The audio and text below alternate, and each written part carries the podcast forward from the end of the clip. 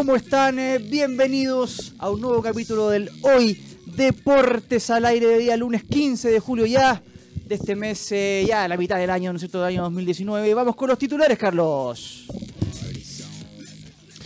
Doble cara en Gualmapu. Universidad de Chile derrotó 1 a 0 a Temuco en la novena región y volvió a los abrazos tras el receso por Copa América. Los de Alfredo Arias mostraron un buen juego en el primer tiempo, pero fueron ampliamente superados en el segundo lapso. ¿Cuál es la verdadera U?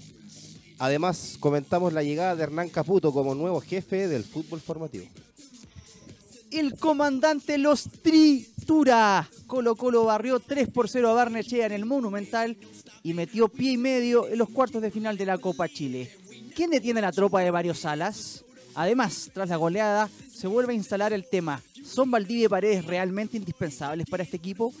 ¿Y o para el técnico Colorado? ¿Qué crees tú? No le dio tregua.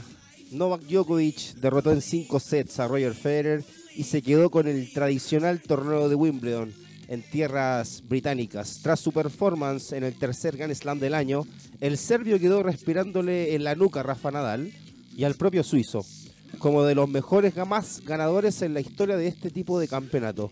Repasamos el historial completo. ¿Cómo nos cuestan los titulares? Eh? Eh, otro podio para Chile. Las marcianitas del hockey patín se consagraron terceras del mundo tras derrotar a Italia en los World Roller Games 2019 disputados en Cataluña. No se dan tregua. Santiago Morning y Colo Colo lideran sin atenuantes el campeonato femenino en Primera División 2019. Repasamos los duelos del fin de semana, la tabla de posiciones y nos hacemos la pregunta. ¿Quién debe ocupar el segundo cupo en Libertadores? ¿Palestino o las Albas? Así es. De esta forma comenzamos un nuevo capítulo de Hoy Deportes al Aire.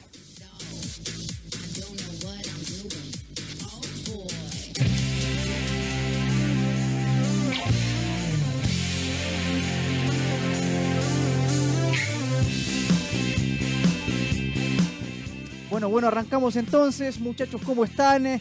Lunes 15 ya de julio de este año 2019. Estamos con el programa número 14 ya. Este, calor, Jaime. Sí, un poquito de calor. Eh, programa número 14 ya de este Hoy Deportes al Aire del año 2019, esta nueva temporada, ¿no? Este, del deporte, del programa Ancla del deporte en radio. Hoy, muchachos, los saludo inmediatamente. Colorado, Raimundo Romero, ¿cómo estás? ¿Cómo estuvo tu fin de? Cuéntame, temperatura actual en la capital, un poquito más cálida que en la mañana, ¿cómo estás? Aquí, Jaime, eh, algo, algo enfermo estoy, no amanecí ¿Ah, ¿Estás enfermo? Amanecí con un dolor de, estómago durante el fin de semana, dolor de, garganta. Mucho carreto, ¿no? ¿Qué es lo que te pasó? No, no creo. De, hecho, no, no, no, salí el fin de semana, mucho dolor de garganta y de, oído. Tremendo. Mucha gloria, Colorado. mucha gloria. Pero viniste, ¿ah? Viniste. Sí, vine, vine, vine. Así que una temperatura actual en Santiago de los 17 grados.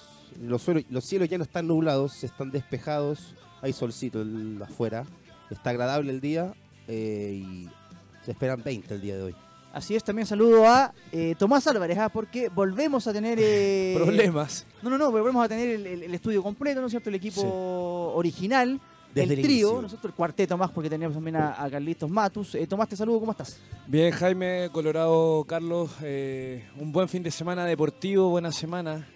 Hubo buena semana, Jaime, en lo deportivo, en lo personal, con un personaje que está acá, un Colorado que... Hablaremos de eso también. ¿eh? Que hizo, historia. Le, reservamos una, un blog entero para, las peripicias. Y, hay, registro audiovisual, entonces bien. Y el fin de semana, bueno, eh, volvió la Copa Chile. Eh, bastante bien los equipos grandes. Es verdad, tenemos Copa Chile, tenemos eh, Wimbledon también el día de hoy. Que sucedió algo increíble ayer. Dolió, dolió. Tenemos dolió bastante. una pechada, bueno, una pechada que se, se veía venir. Hablaremos de eso también. también hablamos, vamos a hablar del mercado, ¿ah? Mercado de fichajes nacional e internacional. Tenemos muchas novedades con las, eh, los jugadores de la selección chilena, ¿no es cierto?, que pueden cambiar de club en Europa, algunas movidas también internas, pero antes de eso, muchachos, vamos a saludar también a Carlos Matus, ¿no? Carlitos Matus, el hombre de las perillas, el hombre que eh, permite que este programa salga al aire. Carlos Matus, te saluda, y te saludo. Y también te pregunto por dónde nos puede ver la gente y comunicarse con nosotros. Hola chiquillos, también invitar a la gente a que ingresen a www.radiohoy.cl y si quieren dejar algún tipo de comentario, opinar sobre algún tema deportivo, al WhatsApp más 569-872-89606, Jaime. Así es, eh, es verdad, como dices tú, Carlito, ya la gente sabe por dónde, nos puede, por dónde se puede comunicar con nosotros. Y tenemos muchas informaciones y claro, volvemos a lo nuestro, ¿no? Porque se acabó la Copa América y claro, comenzó también lo que fue lo que son los octavos de final de la Copa Chile. eh, con, con varios partidos, ya daremos más o menos lo que, lo que fue el fixture del fin de semana y de la, de la mitad de la semana, de la semana pasada, aunque valga la redundancia. Pero partamos con eh, un equipo que ganó ayer eh, de forma fácil, ¿ah? Colo Colo me parece que lo ganó 3 a 0 a Barnechea. eh, de forma, no sé si ex- extraordinaria, pero sí suficiente. Le pasó por encima un, elenco que se vio bastante débil en, en varias de sus facetas, pero que hay que ganarle a ese equipo y Colo Colo lo hizo. No sé cómo lo vieron Colorado. Partido rápidamente. Partido no fue entretenido. Eh, yo vi el partido ayer, lo vi completo. Creo Sí. que Colo Colo hizo lo que tenía que hacer. Con un equipo de, de la primera B nacional era mínimo el 3 a 0. Sí. Y aparecieron los que nunca había aparecido en el equipo, que era Costa con el, con su, el triplete que hizo el día de ayer. Dedicado a ti. Sí, creo que sí. Pero ¿No te gustaba Costa, no? no me gusta todavía. no me- y no me Dijo que no le gustaba y es un hat-trick. Hace, hace tres goles. ¿Qué más que el La Colorado? más? contramufa, la el Claro. Colorado, claro. Hubiese hablado así de Chile, hubiésemos ganado. Eh, pero estuvo. No, pero hay un dato no menor, no menor en eso, ¿ah? El- el- Después lo conversamos. Sí, sí. Bueno, eso es. El partido estuvo no entretenido, repito nuevamente, pero Colo Colo no se vio exigido mucho en defensa. Algunas veces hubo un travesaño en el primer tiempo, pero no vi complicado a Melo en, en- en la portería, tampoco a Saldivia como capitán junto a Insaurralde. ¿Qué tal han dado Melo estos días en Colo Colo? Bueno, ha jugado, ha jugado, lleva dos partidos recién. Eh, el- se comió una goleada la otra vez contra la Unión. Y no, no es el que esperaba que- ver el de como el de sudamericano esa vez, el sub-20. Sí. Es claro. un buen arquero y al que yo le doy bastante apoyo en, en- en- en ese plantel, ya que los Tiene, arqueros tiene son, 25 años recién. son Melo. cabrones los, los Tiene, arqueros. tiene 25 años Es un, recién. es un arquero que es como del corte del Colorado, ¿ah? un arquero volador, que por ahí, claro, se puede dudar por ciertas cosas, pero que llega abajo y lo hace no- bastante bien. Y con personalidad, Pero mucha no- personalidad también. Sí, él, él no ataja penales, eso sí. Epa. sí. Oye, la única verdad es la realidad, lo, lo- lo decimos siempre acá en, en este programa, y la realidad es que ayer eh, no jugó ni Paredes ni, ni Valdivia, y el equipo se volvió a ver bien. Esta, esta discusión la tuvimos al principio de año, ¿se acuerdan que la, la- la dijimos acá en el programa? O sea, ¿qué es lo que prefiere Mario Salas? ¿Un equipo dinámico? La, la dinámica de la juventud, ¿no es cierto? ¿O el, eh, la experiencia, la sapiencia de Paredes y La Valdivia? que- jerarquía. claro. Claro, y que le quitaba, eh, eso sí, dina- dinamismo al equipo.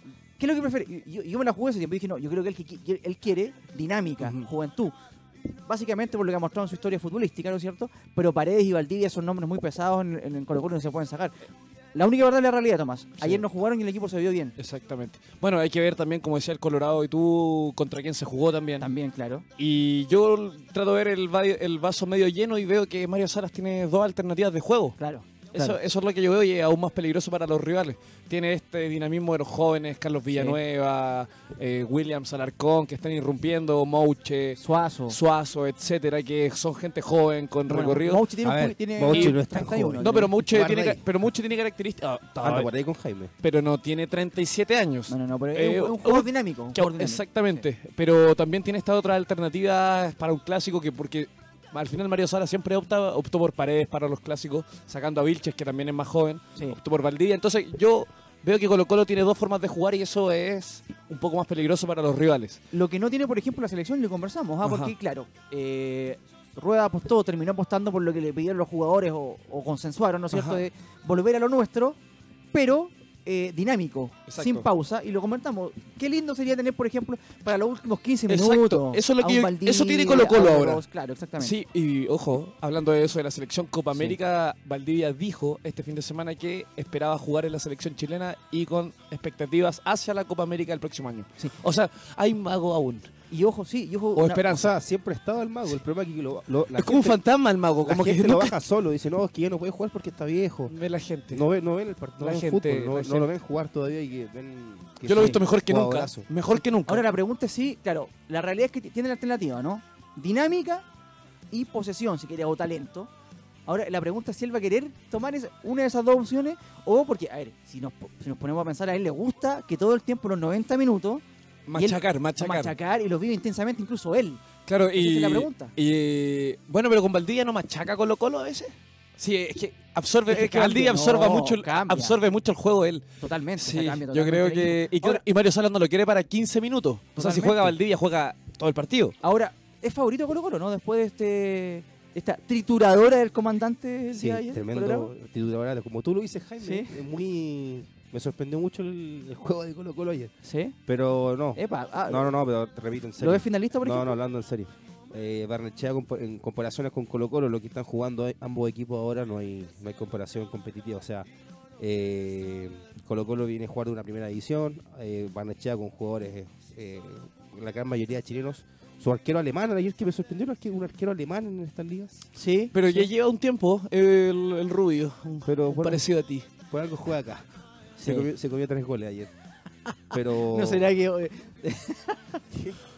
¿No fue un vaticinio de lo, que, de lo que va a ser la final esa de... No, no, no. Oye, cuidado, No. al equipo. No, no, tranqui, después vamos a hablar. Yo, yo veo que Colo Colo cerrando, no sé si vamos a estar No, cerrando el tema. Eh, gan- no jugó al 100%, Hizo la pega como tenía hizo que la hacerlo, o sea, pega, 3-0, un resultado más que claro para la vuelta, tres goles de un jugador que necesitaba hacer goles. y eso que no llegó tantas veces. Claro, manejó el partido, eh, Barnechano puso mayor resistencia. Son esos partidos que uno ve y dice, hoy día me relajo y no Ah. tengo ni que pararme tanto del asiento, quiero ver fútbol de mi equipo y se dio ayer Colo Colo. Mario Salas y también como se está dando con Arias en la U, se está viendo ya un poco más de juego. Ayer la U, vamos a yo seguramente Sí. a hablar después, se vio bastante bien, bastante bien. Se escucha bien, Carlitos, ¿no?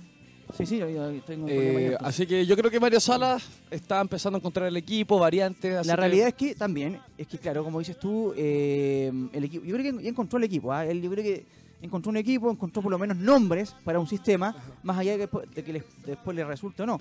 Ahora, digo una cosa, eh, Moza dijo esto, que no hay más no hay más refuerzos, se habló de Matías Fernández, ¿no es cierto? Un, un Baeza jugador que también. más que por presente futbolístico era algo más emotivo, ¿no? Para el hincha Colo Colo que lo quería, bueno, no llega él, no llega nadie, les parece bien, ¿creen que necesitó alguna, alguna otra pieza Colorado?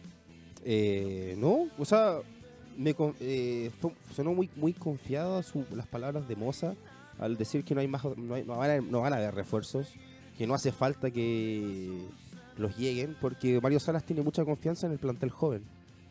Y, Y más aún sin competencia internacional, Claro. o sea, tiene, tiene para probar. exactamente. Tiene tiempo y tiene dónde hacerlo. Entonces, el que él se confíe de esa manera con los jóvenes es, es un técnico que eso no creo que no pasaba hace mucho tiempo. Y es lo que pedimos cuando Que- dicen metan mano en la cantera, en las juveniles, Pongan a los jugadores de en la los cadetes. cantera, la cantera. Ahora, ahora, ahora le decimos cantera, los cadetes, viejo, Sí. los famosos cadetes. Pero el que, un, el que un técnico se dé tiempo de preocuparse de ello y decir, yo quiero salir adelante y quiero salir campeón con estos jugadores que son juveniles y los que yo tengo desde el principio, muy bien. Valorable.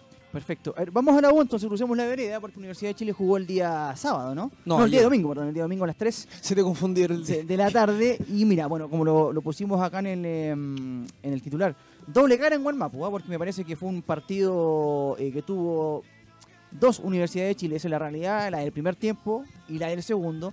Me parece que haciendo un resumen rápido de lo que fue el partido, en la primera, en el primer lapso la U fue amplio dominador del partido, del, del encuentro. eh, quiso jugar con la pelota, quiso articular ese, ese mediocampo entre Caroca, Espinosa, Oroz. Me parece que el día no anduvo. No, como otras veces no. Sí, no, no anduvo, no anduvo Pero- tan bien. Sí anduvo bien Espinosa. ¿ah? Sí. Se crearon opciones de gol, por lo menos dos o tres. Y como ha sido la tónica, 4, 5, 6. y no, y no, no pasó nada. La Uro termina ganando el primer tiempo de forma justa, ¿no es cierto? Después de un, de un cabezazo eh, perfecto al, al nivel, ¿no es cierto? No un goleador histórico, ya increíble la 51 cantidad, goles la cantidad de goles que mete ese hombre. de Matías Rodríguez extraordinario. Y el segundo tiempo fue pero absolutamente distinto. Sí. Ojo, la 1 cambió los nombres, mantuvo el esquema, pero, o sea, hay que decirlo. El algo, aspecto tra- algo- el algo- gran- algo parecido con lo que me pasó en el, en el clásico. Sí. De- es que no, estoy, Con un, con un- que- con un primer tiempo extraordinario y en, y en un segundo Yo creo que ese es el gran punto. a- inolvidable. O sea, si tú me preguntas a mí, el primer tiempo para la U, el segundo para Temuco, está bien. O sea, pero el dominio de la U en el primero Es que baja fue mucho. mínimo, fue, fue mínimo en cuanto al dominio de Temuco en el segundo que lo llevó por delante. Independiente que no tuvo tantas llegadas, ¿ah? Tuvo- creo que dos al arco, pero Tomás eh, tuvo la pelota, la U corría detrás de, de la, de la misma, un equipo que está en la B, que está peleando eh, la mitad de la tabla. O sea, es un poco. Y, y en base y en base a lo que de, de que Nico bajó su producción Y, cuan- y ahí lo- lo que yo le decía a Caputo en la, en la tra- en la conferencia, después lo vamos a conversar con lo, lo de Caputo, ¿qué pasa si a la U se le resfría Oroz? Montillo. Eh, ayer anduvo mal, Oroz lo sacaron, Jimmy Martínez no es enganche, estamos claros, ¿no? Y la U no tenía la pelota y fue un desastre. Sí. Por lo menos el trámite, aunque se lo ganó. aunque lo desordenó, ganó. se desordenó. Yo, Sí. yo mira, yo sí, ve, te encuentro razón en el sentido de ese cambio. No sé si tan brusco de. Sí, es que Es que fue la U es muy avasalladora cuando con Arias en los primeros tiempos. Intenta llevarse al equipo por delante, de verdad. Yo ayer podría haber sido la U 3-0 el primer Fácilmente, tiempo. fácilmente, Fácil, 3-4. Si hubieran marcado todo, era un 6-0. Totalmente. Eh, tal vez eso mismo, de no poder concretar e irse con el marcador bajo, puede generar eh, esta especie de. un cansancio físico y mental, ¿ah? Porque, Exactamente. o sea, hiciste todo y con suerte hiciste uno. Ahora, coincidimos en una cosa, Tomás. En el primer semestre pasaba lo mismo y te ibas o 0 a 0 o 1 a 0 abajo. Ahora, de último te fuiste 1 a 0 arriba. Y desde que empezó a agarrar esta mini racha, la U ha perdido. Sí, seis La partidos. U desde que pudo salir, sí, seis partidos. Yo creo que vamos de- va de a poco, va de a poco la U. Son los procesos. Eh, pero sí, ¿sabes? Más que bajar tanto el segundo tiempo, que yo creo que es un tema de tiempo agarrar esta consistencia en los 90 minutos, es que hay un par de jugadores que debiesen estar en un nivel que yo creo que aún no lo llegan. ¿Quién, por ejemplo? eh? Nicolás Guerra. Ya, perfecto. Porque hoy en día es el titular para mí Ángelo Enríquez, de 9. Tuvo dos o tres remates fla- francos. Pero lo veo, lo veo un poco lento, un poquito, un poquitín a destiempo. Sí. Porque ¿te acuerdas cuando irrumpió? Fue como Nicolás Guerra y fue titular y tenía otro.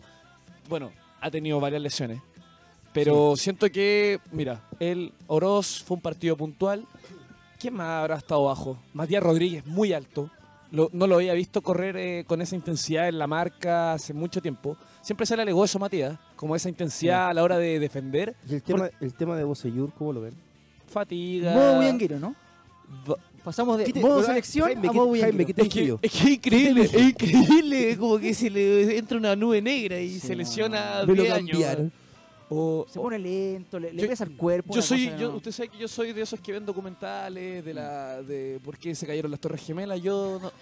Entonces, que esas alternativas como aledañas, y digo, ¿y por qué no Tipo Bocellur es, eh, Salfate, ¿no? Una O sea, claro, no fue todo falso y como no tuvo vacaciones, oye, me voy de vacaciones tres semanas, ¿cómo me deja? Ah, justo. No. Eh, estoy- Eso estoy es porque ya pensar mal de y yo no creo. Pero es una de las alternativas, pero fatiga Pero, pero mira, pero, pero qué interesante porque algún hincha de la U perfectamente se po- podría llegar a esa conclusión. ¿no? Claro, es como, ¿qué, qué pasa si hace dos semanas está ahí Sí. recorriendo la- el vértice contra Argentina? Como con Brasil? 18 años. Claro, Yo le dije, Démosle el beneficio de la duda. ¿no? juega 10 minutos con Temuco. ¿Le damos el beneficio de la duda? Sí, yo Ya. creo que es una fatiga. Igual Perfecto, fue muy estresante la copa. Eh, ahora volvamos a lo futbolístico. Lo que tú decías, claro, "Ey, déjame agua, hombre. la U se crea las situaciones, no las cumple, pero qué distinto sería que si creara, por ejemplo, la mitad de las situaciones y se vaya 3-0, por ejemplo, Claro. a nada. Sería, quizás sería distinto, ¿no? Sí. Sería distinto, podría jugar un poco más replegado, con un poco más de seguridad, sabiendo que eh, de contragolpe le hace el cuarto y se acaba. ¿Sabes qué pienso ahora que dice eso? Que el, la- el esquema o la idea de juego la está muy clara. Hay mucha intensidad, pero ¿sabes qué? Arriba no tenemos definición. Tú Y sabes ahí que aparece un nombre. Ubilla, Ubilla increíble, como unos pun- punteros antiguos, Sí, eh, generando peligro, siete, pero siete pero todo el tiempo, pero siempre le, le falta el... Es que sí, le- po- Pudiese meter hat-trick todos los partidos, es una cosa increíble. Pero no lo hace. Pero le pegan el palo, ¿viste? El traves, Sí. Es una cosa, pero, Pero bien no la U, pero bien mira, la U dentro de Pero todo. imagínense si, si es que no es por. Matías Rodríguez. ¿Cómo, qué, ¿En qué estaría la U ahora? La U está más cerca siempre de ganar últimamente. Es que hayan siempre en el casi casi. No, Porque es que- ahí aparece un nombre, porque ahí muchachos. Aparece un el- nombre, el un Dólate. nombre que fue presentado, de hecho, hace, qué sé yo, una hora. Marcos Riquelme, ¿no? El nombre que viene de Bolívar. A ver, más allá de una- del análisis futbolístico que uno puede hacer de él, y si te gusta o no, de- de- desde la vereda personal, hay que decir que este personaje viene a hacer más de, más de 30 goles en Bolívar la última temporada. Y ojo, que cuando estuvo con Alfredo Arias, ojo, porque lo trae el técnico, ¿ah? O sea, este, no puede, tú sabes lo que ¿Con yo... qué? ¿Estuvo en Wanderers? No, no, no, en, Ah, Bolívar, en Bolívar. Arias estuvo en Bolívar, Sí, sí, ¿verdad? lo- ¿verdad? estuvo seis meses. Sí, sí, sí. sí. hizo 20 goles con, con Arias. ¿ah? O sea, él lo pidió. O sea, tú sabes lo que yo pienso de Azul Azul, como lo como he criticado, pero este que es 100% el Y técnico. si, Arias, para bien o para mal. y si Arias lo pidió y Arias ganando un poquito de respaldo con esta forma de Sí. jugar que está incorporando la U, yo Ahí lo veo como una especie de sa- un Sacha, ¿sabes? Para la U. Ese como, como Pero por la calva. Sí, sí, que es inevitable, tal vez, tal vez juegan distinto, pero, pero es como que es la misma persona, es increíble. No, pero yo me acuerdo de Riquelme jugó cuando jugó en Audax, también Sí. metió muchos goles, de hecho se hizo un nombre jugó en Palestino también. Palestino y Audax. Cuando Palestino Pero estuvo a Tomás punto de clasificar. Es el hombre traído para solucionar Bueno, todo esto que después, estamos conversando. de- después de que se mandan esos partidazos con Palestino, se van es, Colo Colo también. Sí, y, eh, pero también está, yo- está bien, a mí me gusta Riquelme como alternativa, pero también confío mucho en lo que tenemos como competencia No, no, pero- y esa eh, mini pero él competencia. va a ser el interna. 9. O sea, Sí, clara, no, está bien, sí. porque cuando entra Angelo Enrique va a querer hacerlo de igual forma, porque este tipo va a querer demostrar. No te descarto que suceda, ojalá no, algo como Gabriel Costas, que llega a un equipo peruano Sí. metiendo 500 goles y llega acá y le cuesta un poco, pero hay que esperarlo ahora, metió Sí, hat-trick. hay que esperar. O sea, a Riquelme si es que lo matamos a los que dos, esperar. tres partidos, y- no empecé, démosle 5-6. ¿Cómo le dimos a Arias? Es que ¿Sabes lo que pasa? Es que si no, Cinco- an- en no 5 o 6 anda- partidos no metió goles. Es que si no anda ni el primero, ni en el segundo, ni Se el sexto, ni el séptimo, no hay otro. O sea, no. Yo creo que Ángelo Vamos Enrique, a mí- yo, te, ahora. yo te juro que yo de, cuando vi a Ángelo Enrique en el estadio contra Colo Colo dije, este, Qué partidazo. pero ¿te acordás cómo estuvo Ángelo Sí. Enrique? Como en su cuando con 17 años. Sí. Ángelo Enríquez tiene, tiene, Nicolás Guerra tiene, es una cosa increíble. Vamos de a poco, Riquelme tal vez puede ocupar un lugar que ellos hoy en día por mentalidad no pueden. Muchachos, Así que yo creo que la, U está bien aspectada. se fueron de la U Sergio Vítor, el último en, en irse de la tienda azul, Yerko Leiva, eh, Matías Campos Toro y Gaby Torres, ¿ah? que debutó con un golazo en Independiente del Valle. No se puede Tres creer. de los 10 refuerzos. Cuatro se fueron. Y, y llega eh, Marcos Riquelme y Osvaldo González, ¿no? Que es el eh, ¿Sabes qué me, me gusta? Osvaldo. No me gusta que la gente ¿Basta pierda... con su- eso? me- para hoy estamos sin Copa Internacional. Estamos a estamos a diferencia de No, goles. no, no, estamos, no, solo la U realidad. segundo semestre, solo torneo todo nacional. Nacional y Copa sí. Chile. Yo creo Ese fue el que énfasis podría de- llegar en alguien la, más. En la conferencia de Goldberg, ¿Qué, un esa- ese fue el énfasis. Un cupo. La Copa Chile, ya que da el, el cupo a Libertadores, que para ellos iba a ser la Champions. Sí. La- No, olvidemos que la U está a diferencia de goles del descenso. ¿ah? Sí. Por suerte. Pero basta, ¿no? por ¿Basta? su- no, yo creo que. Traerías uno más. Sí. El, eh, un 10 que estaban diciendo que iba a llegar. eh, Montillo dijeron. Sí, no Que sé. venía Montillo, que venía Pinilla, ¿quién más? ¿Y el otro? Y Gato Silva. Gato Silva. ¿ah? Que probablemente termine en Emiratos Árabes. No sé si alguien tiene que decir algo respecto a eso. No, o- No, pero en serio, en serio. No, no. Montillo le cerró las puertas por como por rabia con la dirigencia prácticamente a la U. Comunicado oficial del Colorado. A ver. Eh, Pero piensa en- antes- no, no, dije tres refuerzos. Está como Maradona hablando No. en tercera persona. ¿ah? Del Colorado. No. Eh, ya, a ver, Yo hace unas. Hace algunos programas atrás, mucho antes que empezara la Copa América. por lo di- menos cinco programas. Claro, di, di tres refuerzos de la U, Seguros. los cuales. No, no fueron No seguros. llegó ninguno, ¿ya? Ya, eso fue. Pero déjame hablar, pues viejo. Ya. Y no van a llegar. Carlos, apaga el micrófono a, a Jaime. Ya, ya, ya, ya. Eh, y tres refuerzos los cuales pensé que iban a llegar. Eh, confié fuentes en las cuales Ya, pero deja vender un poco ya no ¿Por- existen. ¿Por qué no llegaron? No llegaron porque no, no, no están, pues viejo. Que no- Es un aprendizaje para tu corta carrera periodística de que a la No. primera que te dice un no amigo es- en la no es calle carrera que van a periodística. llegar. No soy, no, no soy periodista, ojo. Oye, otro temita antes de ir a la pausa, muchachos, que eh, fue muy interesante. la Oye, semana pasada pero fue. escúchame, Sí. 35, 34 años los de Osvaldo González y 31 los de Riquelme. Sí.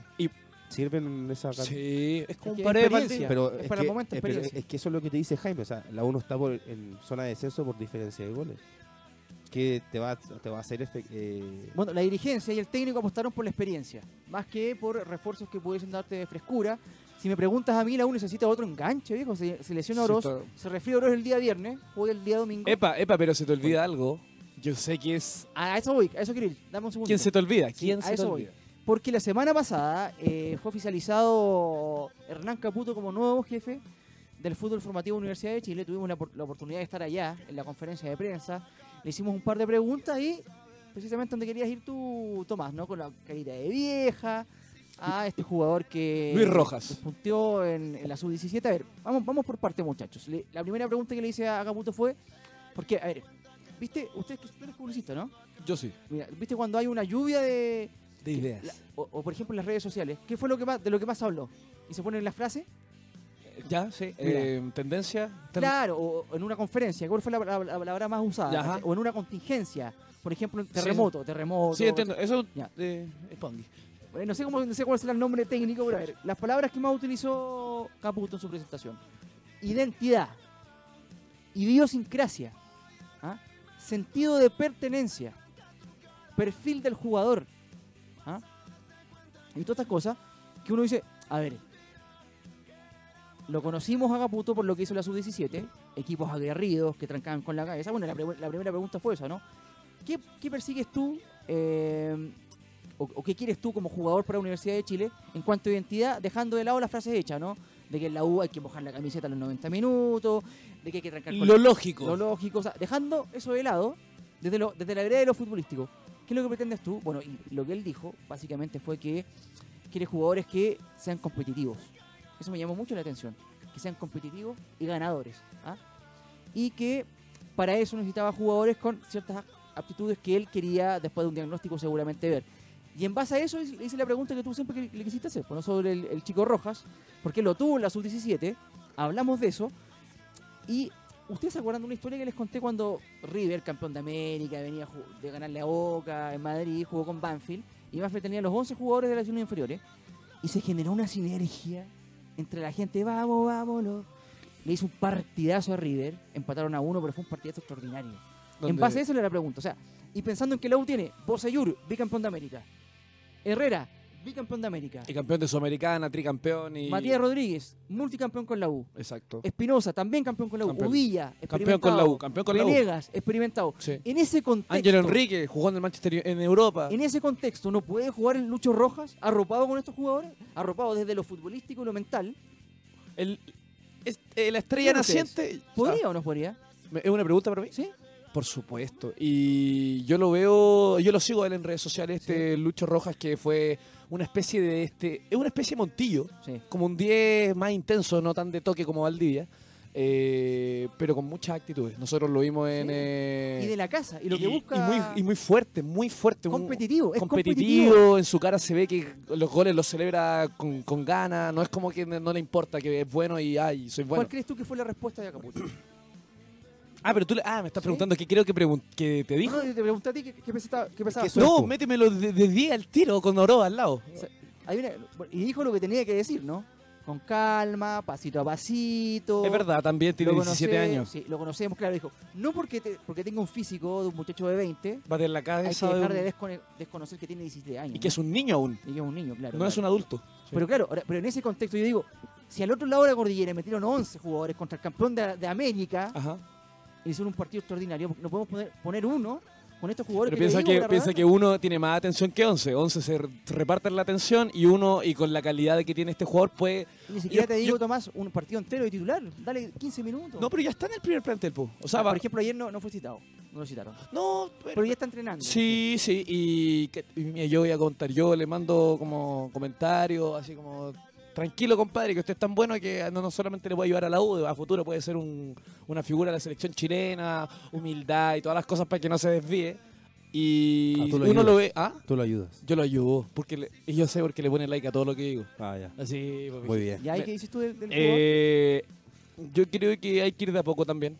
Eh, no de a poco significa no tirarlo a un partido, sino que la gente, yo creo que da un mensaje a la gente. Que la gente es así, el fútbol es de, de- de entrada, ve a un chico muy bueno y ya como que se te solucionó tu? Te pongo vida. un escenario, Tomás. Ah. Ayer, Oroz no dio más, estaba cansado también físicamente, estaba un poco Era para debut de Lucho. ¿Sí o no? Sí, Por ejemplo, de- sido extraordinario. Pero queda la vuelta. Sí.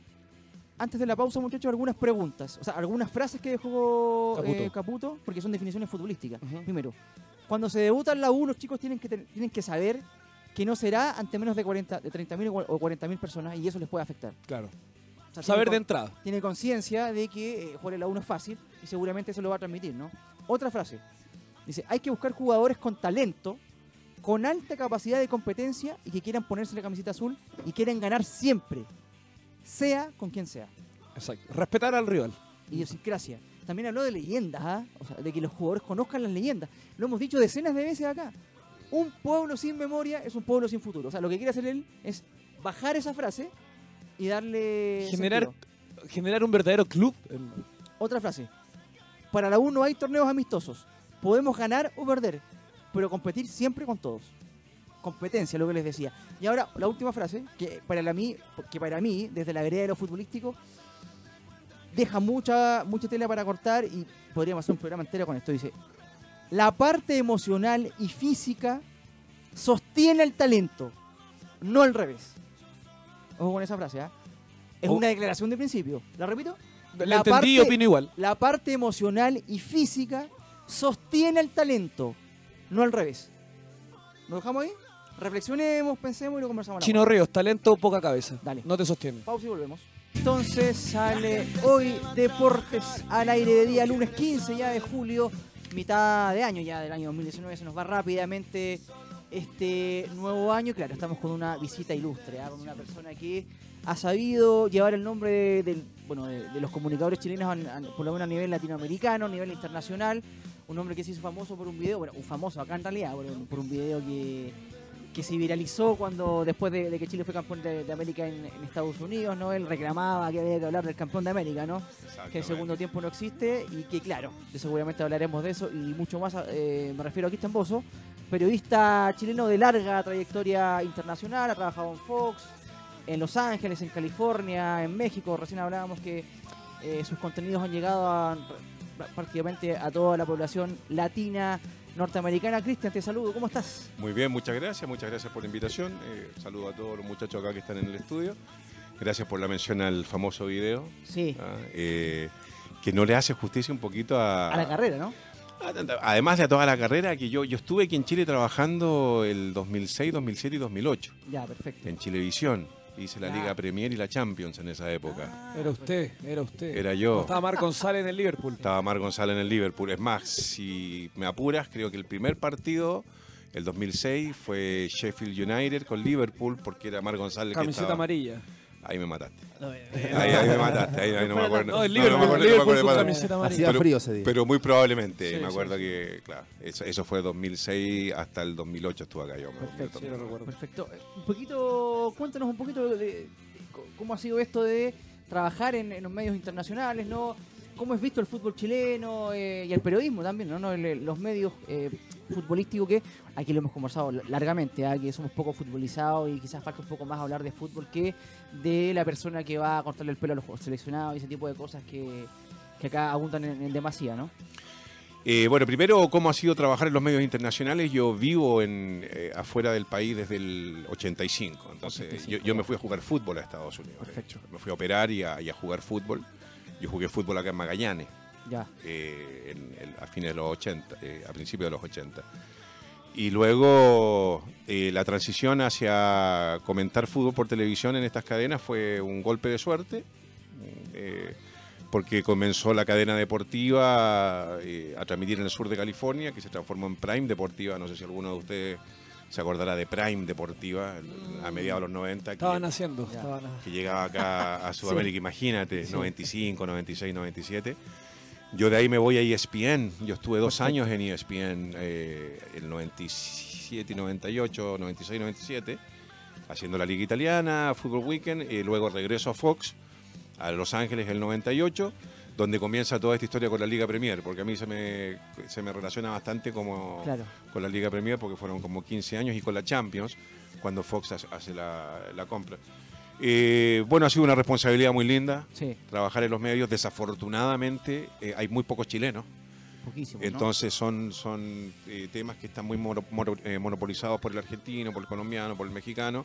Entonces los, que, los chilenos que estamos allá en realidad tenemos que remar mucho contra la corriente porque Aparecer cuando hay copa. no estamos, no- claro, no estamos de moda, no, no estamos apoyando, tenemos un gremio y un poco lo mismo que ha pasado con el fútbol, que al resto Sí. de Latinoamérica le ha molestado que Chile haya salido campeón. Claro.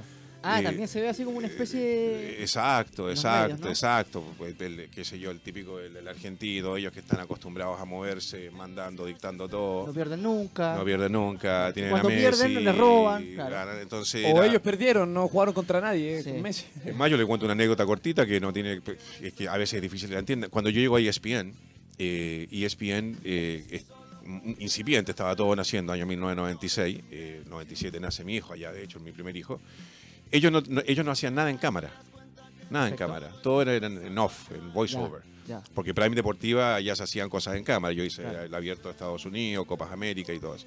Entonces, cuando yo llego a ESPN, eh, el único programa que tenían era Fútbol Weekend, Perfecto. que se daba los viernes en la noche, los sábados en la mañana, un programa que salía en 150 países, del cual el conductor era Ricardo Ortiz, que aún está en ESPN, no sé si Claro. lo ubican. Eh, y cuando yo llego, eh, me invitan a hacer un segmento de noticias, les gusta cómo hago el segmento de noticias, y a la semana siguiente yo paso a ser el conductor del programa. Ah, epa, rápidamente. A la semana siguiente. Y eh, comienza todo un periplo de, pues luego vuelvo a Fox y a mí me tocó vivir siempre el asunto al revés. eh, a pesar de que habían comentaristas de todas partes de, de Latinoamérica, eh, al final a mí me daba la responsabilidad de, de ser el comentarista de la Liga Premier, Claro, de la. Champions y todo eso.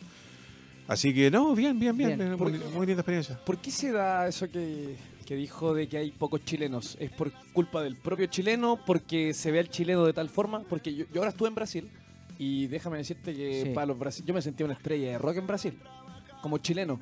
En verdad era la... Él habla de los medios, ojo. Sí, es que es, es- es rara la percepción Sí. que unos tienen una cierta percepción del chileno, pero en verdad vas a Brasil y te tratan como un rey, entonces como te quieren o no te quieren, cuál es la percepción real, por qué hay tantos chilenos y o poco, Eh, es raro. eh. Mira, primero yo no sé. Yo no tengo la respuesta a, a los por qué de, de cómo funcionan las cosas en, en diferentes eh, idiosincrasias y todo eso. Ahora, eh, el chileno en el extranjero no es muy unido, para empezar, eh, eh, por lo que a mí me ha tocado vivir. El argentino sí. Los argentinos se conglomeran, hacen su Claro. grupito y, y- y tiran para arriba juntos, todo.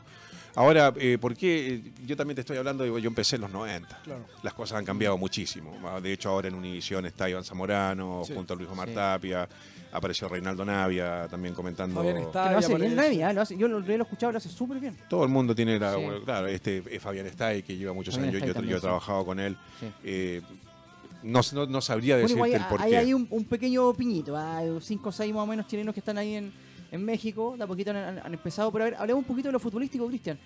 Eh, porque queremos aprovechar lo que más sabes que, es eh, de lo futbolístico. Chile acaba de jugar una Copa América, eh, salió cuarto. eh, a ver, nosotros acá lo conversamos largamente también en la previa, porque me parece que eso es lo que vale. El método Rueda, yo te decía que para mí no era, lo indicado. eh, me parece que él lo vimos en el año y medio que estuvo antes de la Copa. Él, antes de la, de la Copa América cambió sistema, cambió posición de jugadores y cambió jugadores. O sea, a ver, concretamente, eh, Zagal Junior no apareció en la Copa, fueron un par de minutos. Eh, el, el esquema pasó de un 4-2-3-1 a un 4-1-2-3, que ya te da otra cosa. ¿ah? Castillo nunca más de 9, Eduardo Vargas, entró el Chapa fue en salida. Pulgar no era titular en la selección chilena hasta horas antes del partido con la sub-20 de Japón. Entonces, hubo ahí algo, una conversación con los jugadores, volvamos a la esencia. ¿ah? La realidad, yo le doy esa, se la doy a Rueda porque tuvo la capacidad de cambiar. No es fácil. Mucho más cuando tiene un, entrenador con, experiencia. Quiero eh, preguntarte cómo viste la selección, ¿no es cierto? Y si eh, Rueda es un, más allá de que, lo decíamos también, es una, una gran persona más allá, y, crees, y, y si tú crees que esa idea que él tiene, que no la aplicó en la Copa América, eh, le sirve de aquí a más a la selección pensando en Qatar, ¿no? Que es lo, lo más importante. Eh, bueno, ¿cómo vi la selección? Eh, yo parto de la premisa, primero que todo, de que el fútbol no es una ciencia ta- tan difícil de entender, ni, ni de ejecutar, ni de explicar, Claro. ni mucho menos. El problema es que como es tan masivo, es tan mediático, hay mucha gente que opina, que habla y el asunto se desordena. Exacto. Eh, ¿Cómo vi la selección? La selección lo vi bien en los primeros dos partidos porque jugaron bien los primeros dos Sí. partidos, o por lo menos ganaron y lograron cumplir su objetivo. Eh, luego, yo soy un poco más grande que ustedes, entonces Sí, sí. eh, la- la- las perspectivas de la vida van cambiando. Eh, y a una cierta edad uno es un poquito más eh, fanático. Eh, Para mí el fútbol es una actividad más dentro de la vida, Claro. eh, que, que no, que no es tan importante como se le hace parecer ver, no es tan relevante como se le hace parecer ver. O sea, ganar un partido o perder un partido no te va a definir la Sí. vida. Eh, ahora, futbolísticamente hablando, como lo mencionas tú, eh, de la forma que yo lo veo es muy simple. Eh, yo, yo vengo defendiendo una teoría que, con la cual no me gano muchos adeptos, pero trato de ser consecuente. Yo creo que los entrenadores están matando el fútbol. Los entrenadores en general. Rueda, Muriño, Guardiola, bueno, Guardiola no tanto. Pero en general los entrenadores en, la- en el afán, la necesidad de tener que conseguir un resultado para mantener el trabajo, para ganar más dinero, eh, empiezan a matar el fútbol porque eh, empiezan a utilizar estrategias que, para mi gusto como futbolista, eh, no tienen un sentido muy, muy lógico. ¿A qué me refiero? Eh, si a mí, por ejemplo, me dicen en la radio hoy están los campeones de la radio Sí. y, te queremos contratar a ti por tu experiencia para que vengas a, a- a manejar este grupo. Me parece que los entrenadores de fútbol caen mucho en, el error de llegar y decir, ah, bueno, este, estos cuatro, bueno, yo voy a traer uno acá y yo, porque en mi idea, quiero poner a otro allá. Totalmente, Cuando pienso que el fútbol ya, en el, caso de la selección chilena, es un equipo que ya es bicampeón de América, vienen juntos hace 10 años, se conocen de memoria. Totalmente. Eh, me parece que la persona más inteligente, entre menos cambios hacía, mejor. Totalmente porque no se le remecía al camarín como se le remeció, como no se movían todas las piezas dentro de la cancha, como sucedió. Eh, porque, por ejemplo, futbolísticamente hablando, en el fútbol hay ciertas posiciones que son relevantes, que son la columna vertebral, el arquero, el libro, el 6 y el, 9. Y si tú cambias al 6, o en este caso, como dicen ahora, doble 5, los, los términos que mi hijo me dice una tontera. Eh, este, este es un jugador relevante porque te maneja los tiempos del equipo, es la salida. Entonces, eh, por ejemplo, por eh, muy buena Copa América que haya hecho Pulgar, que es un extraordinario jugador, cambió los ritmos de todos los jugadores. De Vidal, que la tiene que venir a buscar, de Aranguis, que tiene que relevar, de Alexi, que tiene que bajar a buscar una pelota. Cuando con Marcelo Díaz, independiente, si es sapo, no es sapo, no las cosas que dicen acá, a la hora de jugar en la cancha el asunto fluía, que es lo que tiene que suceder en una cancha de fútbol. No nos tenemos que llevar bien, como ustedes, cuando está en la red, tiene que fluir. Entonces pienso yo que Chile anduvo bien eh, porque volvieron a la esencia de jugar por los puntos, que es cuando Chile juega bien, pues gana eh, los primeros partidos. Copero, equipo copero. Equipo copero, equipo con oficio. Exacto. Eh, ya experimentado, eh, con Vidal, con Alexis, jugadores que ya están, ya saben cómo se maneja el asunto, pero pusieron a Pulgar a manejar un equipo que no maneja un equipo. Totalmente. Entonces me parece que ahí y que nunca lo manejó también. No, nunca lo manejó. Aprendió en una copa. el partido con Haití, que fue el previo a la Copa América, jugó Pavés ahí. No estaba convencido. Y de hecho, la prensa se sorprendió que en la conferencia de prensa previa al debut apareció Pulgar. Eso significaba que era titular, si no iba a no Yo creo que estaba convencido de que Pulgar era el. Pero si no lo pones, pero lo pones antes. Pero contra Haití en la previa también jugaba. o, en el año anterior. También. Yo creo, yo creo, que, yo creo que él puede ser, él es y puede ser, pero nadie nació corriendo. Mm. Eh, sí. Tienen que, ser procesos graduales, donde el muchacho tiene que jugar una cierta cantidad de, de partidos por los puntos. Por eso no los entrenamientos que no lo hizo tan mal dentro de todo, porque debutar por los puntos en... Sí, no, dentro de todo fue... Por favor. Eh, yo, como, bueno, tengo varias, de acuerdo a lo que dijiste tú, Cristian, de acuerdo a los entrenadores, creo que en este caso comparto contigo eh, el hecho de la táctica que arruina un poco el fútbol, la fluidez del fútbol. Más Mauriño que Rueda, que en equipos anteriores como Atlético Nacional lo seguí un poco y Flamengo selección Ecuador, eh, Honduras, donde el, equipo trataba y buscaba esta generación de fútbol más ofensiva, elaborada. Eh, y respecto a esto también de Díaz y Bravo, de las columnas vertebrales, que era claro, o sea, si todos hubiésemos tenido la posibilidad de elegir el equipo, hubiese sido prácticamente el mismo. Pero pasando estos temas como del Sapo, Marcelo Díaz o Claudio Bravo, yo creo que ahí el entrenador queda un poquito ya eh, aparte. Yo sé que podría incidir e intentó incidir bien o mal, pero ya ahí pasa a ser y quedó claro que era un tema más grupal. Ahí yo creo que como que sacaría rueda un poquito de, este tema que ya parecía ser eh, totalmente interno y anterior. Em, respecto a lo de Pulgar, o sea, comparto eso, eh, Mourinho para mí es el cortador de ingenio de los futbolistas, es una cosa increíble. Eh, lo de Pulgar lo vi bien, aprendió en la Copa porque no había sido titular nunca, pero lo encontré timorato en el hecho de llegar al área. Yo creo que eso es lo que él tiene que ir incorporando, porque en el Boloña él zancada, zancada y llega al área. Aquí lo vi un poquito estático. Muy bien con la pelota en los pies, pero estático. Yo creo que eso le faltó y le puede dar a la selección a futuro. Como, ya, esta, este equilibrio que él, logra porque tiene muy buen pie. cuál, sería la pregunta a nuestro invitado? No, no, no, no, estoy. estoy un comentario. Es un comentario, sí. Ah, y lo otro, eh, ¿crees que es posible, dado esto, que Díaz y Claudio Bravo tengan esta opción de volver? Bueno, eh, Sabiendo que estos chicos ya cumplieron o Arias, bueno, no, pero Pulgar sí. Yo, eh, yo pienso que hay muchas cosas en la vida, eh, de nuevo, basado en la experiencia, en las vivencias, que son indiscutibles o no discutibles, o a menos que quieran hablar por hablar. Marcelo Díaz es el mejor jugador, el mejor volante del campeonato argentino, que es mucho mejor que el campeonato chileno. Mucho más intenso, entonces, ¿cómo, eh, ¿cómo, ese jugador no va a tener cabida en un plantel de 25 jugadores? que se está, además es bicampeón de América, además ha estado en los planes, además se conoce. Para, mí es obvio que tiene que estar. Ahora, de ahí a que sea titular, ahí que juegue bien, ahí que lo ocupe, no como el, técnico tenga una idea, naturalmente él, decidirá. Pero ¿cómo no va a tener que estar? Lo, lo mismo con Claudio Bravo. ¿Cómo no se va a poder resolver ese tema? Bueno, e iba a terminar eh, eh, llegando a eso. Eh, de nuevo, el fútbol, eh, el fútbol, el fútbol, es una actividad que. Entonces, estos problemas internos que tienen todos estos muchachos, con las esposas, con lo- todo, bueno, están siempre como lo que yo voy a hacer contigo. Ahora te voy a mirar a los ojos y te voy a decir, mira, tengo que hablar contigo. Eh, hay una situación que me gustaría aclarar. Tengo entendido que, tararara, y tú me vas a decir, mira, esto, y están siempre Y como eso de idiosincrásico igual, es muy del chileno. Sí. Ahora, de no sé, por ejemplo... Evitar. eh, Exacto, meter la basura bajo la alfombra. Pero por ejemplo, eh, Cristian Endler, que es la capitana de la selección femenina, ella dijo, no me pareció como lo planteó el técnico, no me parece esto otro, va de frente. Yo estoy seguro que él se lo dijo al técnico personalmente y después lo dijo. Sí. O sea, así se opera un, un- un líder de verdad. Pero bueno, más allá de Nuevas comparar a- generaciones, Jaime, yo he notado en la gente Sí. que ha ido cambiando un poco. También hay un tema de dictadura, hay un tema Alguno, social que ha seguro. ido mutando. Ahora, también. con respecto a entrenadores jugadores, Eh, no, no, de la forma de pensar. Eh. Por ejemplo, la mentalidad de Vidal, no sé si se veía hace 50 años, así que en su equilibrio tal vez errado, pero con esas ganas de ganar yo no lo había visto desde Claro. que nací. Sí. Así que, Ahora, mira, eh, hay algo muy interesante porque tú hablabas, claro, cómo no puede jugar Marcelo Díaz, ¿no? Y aquí lo hemos dicho decenas de veces. No, no, yo digo cómo no puede ayudar. Ayudar al equipo, perfecto. O, Claro. o estar de, de último en el plantel, ¿no? Ser una Exacto, alternativa. exacto. Y, va- y corre por una cosa que aquí hemos luchado eh, de hablar un poco de lo que es eh, la idiosincrasia del fútbol chileno. O sea, y de, de una idea futbolística, ¿no? Si tú llegas, en este caso Rueda, sacas a Marcelo Díaz y pones a Medel, o sea, inmediatamente estás diciendo que tu equipo tiene en el medio campo, que es fundamental, un jugador que va a ser de recuperación, como Medel.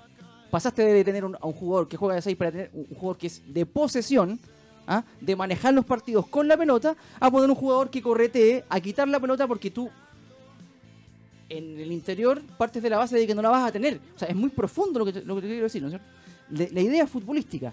Y por eso pones a Junior por derecha y a sacar por izquierda para que hagan la famosa banda. Primero defender y después atacar. O sea, le cambias la idea futbolística a la selección. A eso decía, a eso me refería yo cuando decía que el método Rueda no es el camino. Ajá. Independiente de los resultados. Y lo dijimos antes, un año antes. Estos muchachos lo saben. sí, yo creo que esa. Estoy de acuerdo contigo, tuvimos- pero, estaba, pero yo creo que era el momento de probar. Y tuvimos, Rueda tuvo todo el y tuvimos grandes discusiones con, con Tomás al Con aire, de hecho, respecto a eso. Y me parece que eso fue lo que cambió en la previa de la Copa América. Y bueno, se sacaron ciertos resultados, ¿no? Claro. Le ganaste a la sub-20 de Japón, le ganaste a Ecuador, que no le gana un equipo de Conmebol por Copa América hace 20 años.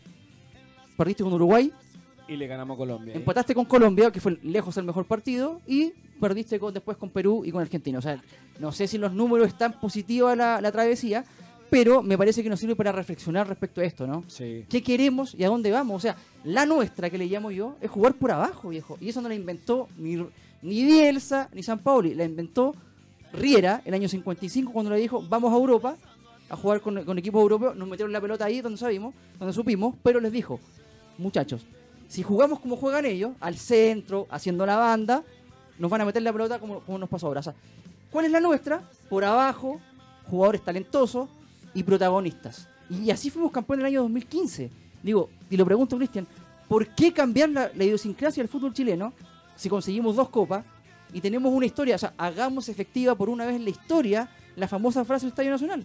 Un pueblo sin memoria es un pueblo sin futuro. Bueno, rescatemos la memoria del fútbol chileno, ganamos dos copas, partido 55, salimos tercero. ¿Por qué cambiar? ¿Por qué cambiar? Bueno, yo creo que hay varias cosas a considerar ah, en, en- en un tema tan, eh, tan profundo que se puede llegar a profundidad como ese. Una, lo- los jugadores eh, van cumpliendo años ah, de partida, o sea, eh, hay un desgaste físico y mental Seguro. importantísimo. Desde un punto de vista conceptual amplio, para mí el fútbol de nuevo, sigue siendo muy simple. Arquero que no ataja, delantero que no hace goles, estamos fritos. Por muy bueno que sea el medio campo, si, la U, la U. atrás no ataja y adelante no hace- Y Chile, los últimos cuatro partidos no, no hizo un solo gol.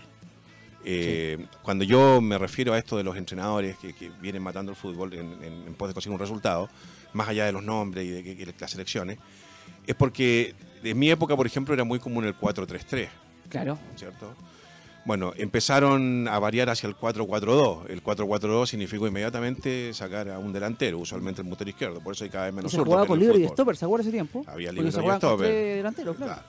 Eh, al no tener, al tener un delantero menos, eh, se- bueno, se sumaba un mediocampista. Bueno, luego yo empecé con los años este y eh, empezaron a quitar al, al 10. Sí. Empezaron, mucha gente empezó a prescindir del 10. Si el 10 siempre fue el mejor jugador de Pelé, fue el mejor jugador del mundo. Por lo Maradona menos el en este jugador lado del mundo. El mixto y el mixto empezó a tener Sí. más, no sé, claro, más no, relevancia. interior, mixto, Claro. interior, pero, pero El sacan al 10 Interno. El ocho. Interno. que por usar números que, que- que simbolizan una, una posición, pero que luego yo te lo voy a graficar en, en cuál es la intención. Claro. Bueno, te sacan al puntero, que sé yo, que ya es un arma de ataque en una cancha que tiene 100 metros, de la que no es fácil cubrir espacio. Exacto. Son 100 metros por 60 metros. Eh, ¿Cómo cubro yo ese espacio? A menos que tengas a Cristiano Ronaldo, que el único que te puede correr 50 metros Ahora por es volante por derecha, volante por izquierda. Y luego terminan con, eh, en una estrategia que a ellos les dio mucho resultado porque tienen a los jugadores aptos para, eh, con el falso 9. ¿cierto? Entonces ya no tenemos puntero, Eh. no tenemos 10, tampoco tenemos 9. Y la esencia, el objetivo de este deporte es hacer goles, no defender. Totalmente. Entonces, por ahí parto yo con, una, con un problema con respecto a por qué están matando al fútbol, por qué están eh, sacando a los jugadores para llegar al arco Mm. rival. Ahora, en Chile, por ejemplo, que no hay gol, porque si Vargas no aparece, Sí. porque además Vargas, que es un gran goleador, además Vargas te aparece, es como el goleador a cuenta gota. Eh, Cuando Vargas quiere, cuando quiere. no es como Messi, como Ronaldo, como el que te hacen dos por partido, dos por partido, dos por partido, dos partidos, irregular, uno Vargas. partido. Vargas te aparece de repente y te salva. Nunca sabes cuándo va a aparecer. No. Eh, Y, ya, y, y está bien porque es una posición, a mi entender, la más difícil que hay en el fútbol, la de centro delantero. Lo Sí, más difícil duda. que hay en el fútbol es hacer un gol. Bueno, ¿cuál es el que viene después de- del 9? El 10. El ¿Por qué? Porque es el que. eh, No, no, es el que te habilita. El- tú necesitas un jugador que te habilite, no que te pase. piense en la cancha. Hay diferencias entre dar un pase Mm. y entre habilitar. Habil- Habilitar significa dejarte solo Sí, con el arquero. gol. Y no hay jugadores. Y lo sacan. A Valdivia, por ejemplo, o a Jiménez, que ahora que juega bien. o al- eh, claro, al que, a los que. es- y, y puso a Vidal. Sí. A- Y ju- Vidal. Vidal jugando de espalda es como yo No, jugando golf. claro, no- no, le apuntas. Lo discutimos aquí, pero, Pero para salvar, con pero para salvar a Rueda, Rueda y Valdivia lo dijo en Fox por radio, eh, de que él sabía que estaba llamado para la selección. Y se desgarró una semana, el fin de semana antes, partido de la- antes contra Audax. No, a Valdivia salió dijo yo, por lo, porque tiene, tengo amigos, me dijo yo sé que yo estaba llamado. Mira, mira. Sí, por eso yo, yo defiendo a Rueda. Yo creo que Rueda O sea que si, si no se lesiona, jugaba. y Puch también. O sea, dos alternativas y ahí tenía en vez de el cambio que Ángelo, Zagali y Junior Fernández que Yo están nunca tan escuché a. Rueda decir eso, pero... Pero si estaba Bueno, Valdivia, si te dije que lo viera. Ya, No perfecto. lo habéis querido ver. Eh, bueno, yo creo que Rueda este año eh, quiso probar y, y era todos pedíamos eso, si es chistoso incluso. Oye, veamos alternativa. Tenemos un año, nos fuimos al mundial. Probemos, probó a Junior. Sí. No le convenció, volvimos a lo que tú decís. Cristian, tú hablabas del 9, ¿no? Que de Vargas y esto, y no tú eres conocedor como nadie del fútbol mexicano. Estuviste muchos años allá, me imagino, analizando los campeonatos y todo. ¿Qué pasa con Castillo? O sea, es figura en Pumas, o sea... eh, Me, temía, me temía esa pregunta y no, Sí. que no- prefiero que no me la pregunten. Eh, ¿Cómo, cómo es que le dicen allá? Delantero matón por excelencia, como le dicen allá, y no, no, no rinde acá. Y oportunidades tuvo con Rueda, ¿ah? como, como, como nunca. eh, déjame pensar un poquito porque no... aquí no Pero él no- tuvo, él tuvo, él tuvo reales alternativas en competencia. Sí, en competencia. sí, sí. Con- sí tuvo. Bueno, mira, eh, fue campeón de América en el 2000 2016. Pero jugando cinco minutos. No, no, porque ahí, ahí ya estaba jugando, a eso me refiero. Claro. yo no conozco, yo no, yo no conocí al Nico Castillo de la Católica. Sé que hubo un muchacho que salió, que hizo muchos goles, que se fue a México, que fue a Puma, que le fue muy bien, que hizo muchos goles, que se fue a Bélgica, que no hizo ningún gol, y que volvió a México ahora a la América, y ahí lo seguí. Ya. Ahí me preocupé de ver los partidos del Nico. Ahora en el América. Ahora. Lo- cada partido del América ahí El me detalle, sentaba. el detalle, ver bien el Lo quería, lo quería ver jugar porque pensando en la selección chilena y Sí. además que, no, que Vargas es una, es una incertidumbre. Y aparte que es distinto a Vargas, o sea, tiene No, es otro jugador. Sí. Eh, eh, y a mí no me gusta, a pesar de que tengo hay una imagen por el famoso video y todo, yo soy todo lo contrario, a mí no me gusta faltar el respeto a nadie y todo, pero eh, Era necesario. Yo a Nico Castillo todavía no le encuentro... no, eh, Brillo, digamos. Para mí no es un delantero para la selección. ¿No tiene ni un brillo, eso quiere decir? No, no, no, no, no, no, no, porque a mí no, no, yo respeto Ya, a toda la gente que tiene que entrenar todos los Sí. días y se dedica y todo. El muchacho llegó como el mejor Pero pagador de la Liga Mexicana. Pero ¿y cómo, y cómo se puede explicar entonces que en México, que siempre dicen que es una liga ampliamente superior a la chilena, y, si- y nosotros que siempre decimos no, si me- y nos miramos en menos siempre nosotros, que Chile no existe, y bueno, por algo se llevan los jugadores a México, está bien, pero si hay tanta diferencia entre México y Chile y él triunfa allá, ¿cómo no puede hacer un gol acá con la selección? No, pero es que, es que ese era mi punto. Allá tampoco. En los últimos, en los últimos ocho partidos que yo le vi con el el América. América andaba más o México, menos, No, anduvo mal. Mm. O sea, mal- y mal no en el funcionamiento del equipo. Pero es ni- un jugador ni probado hacer- en México, a eso me refiero. Pero tampoco es. Hizo goles, es un- hizo goles. No es un ídolo del O fútbol quizás mexicano. eso refleja, como decías tú eh, muy bien, la falta de, de jugadores eh, delanteros que le falta a Chile, porque si, estamos, si tenemos a Nico Castillo, no hay Olancho y no hay otro. Mira, te doy, te doy dos ejemplos cortitos. Sí. Una con Nico Castillo. Eh, el- está el jugador y el goleador, Sí. ¿cierto? Hay, hay ciertos jugadores que son goleadores nomás. Eh, Pipo Inzaghi, yo me acuerdo, el Chicharito Hernández, por ejemplo, que, que no participan tanto en los circuitos futbolísticos, no, no Finalizadores, pelota. Palermo. pero están, eh, pale- pero, pero- pero están ahí en la chica y te ganan los rebotes y te ganan los cabezazos y pava y hacen gol.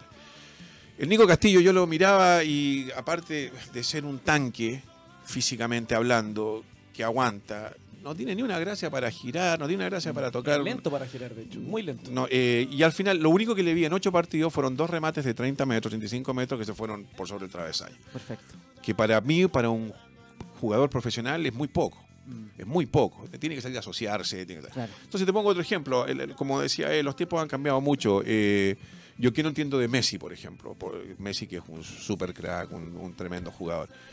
Desde que yo, ustedes juegan fútbol, me imagino, todos, Sí. todos, todos han jugado la pelota. Yo me acuerdo que yo jugaba fútbol desde chiquitito. eh, hay partidos en que uno la toca, hay partidos en que uno les da un toque a los rivales, y hay partidos que te la tocan no te dan un toque. O sea, es- es- va, Como todo, va para nadie. todos lados.